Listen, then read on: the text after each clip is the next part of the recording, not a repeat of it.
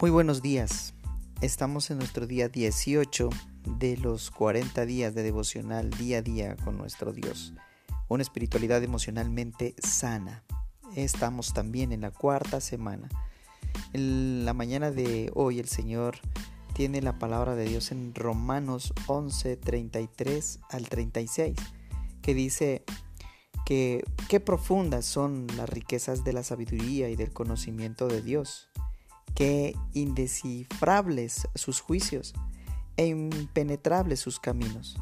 ¿Quién ha conocido la mente del Señor? ¿O quién ha sido su consejero? ¿Quién le ha dado primero a Dios para que luego Dios le pague? Porque todas las cosas proceden de Él y existen por Él y para Él. A Él sea la gloria por siempre. Amén. Qué impactante pasaje porque nos hace entender aún más el misterio que muchas veces resulta para nosotros el muro o la crisis que pone nuestra vida o nuestro mundo de cabeza.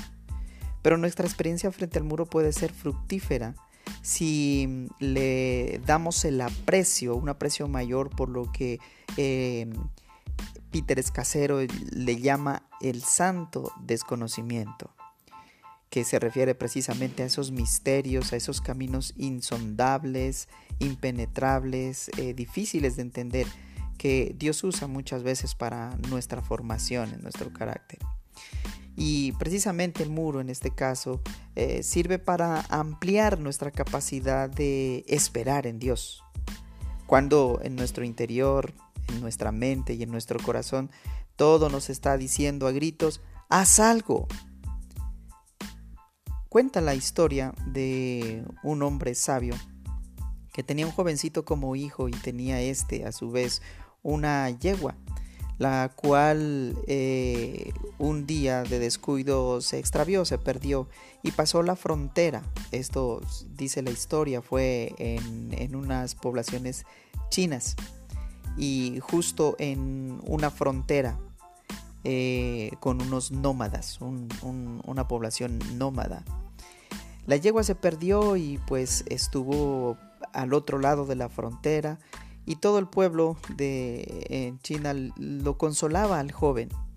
Trataba de consolarlo y decía, oh, qué pena, se le perdió su yeguita y para ellos era una tragedia, un desastre. Pero su padre, que era sabio, le dice, ¿qué te hace estar tan seguro de que esto no sea una bendición?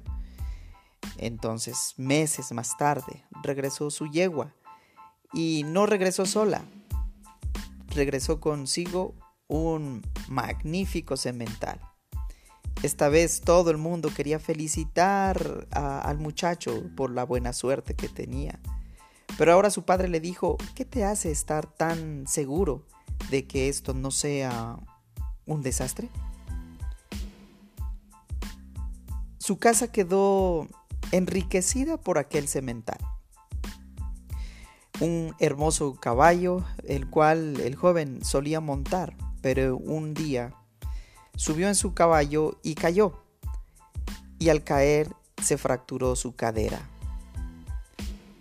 La misma, de la misma manera el pueblo llegaba y quería consolar por su mala suerte, pero su padre le dijo, ¿qué te hace estar tan seguro de que esto no sea una bendición?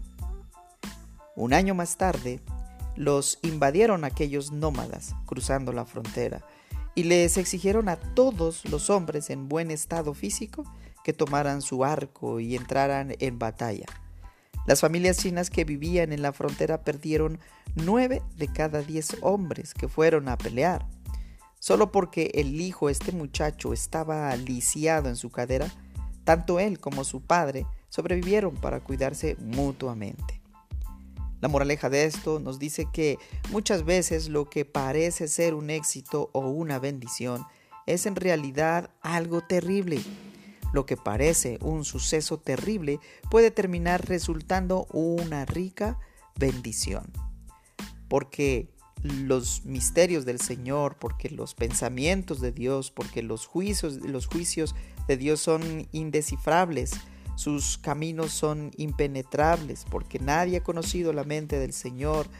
Vivamos el muro entonces en un santo desconocimiento para poder tener esa capacidad de esperar en Dios.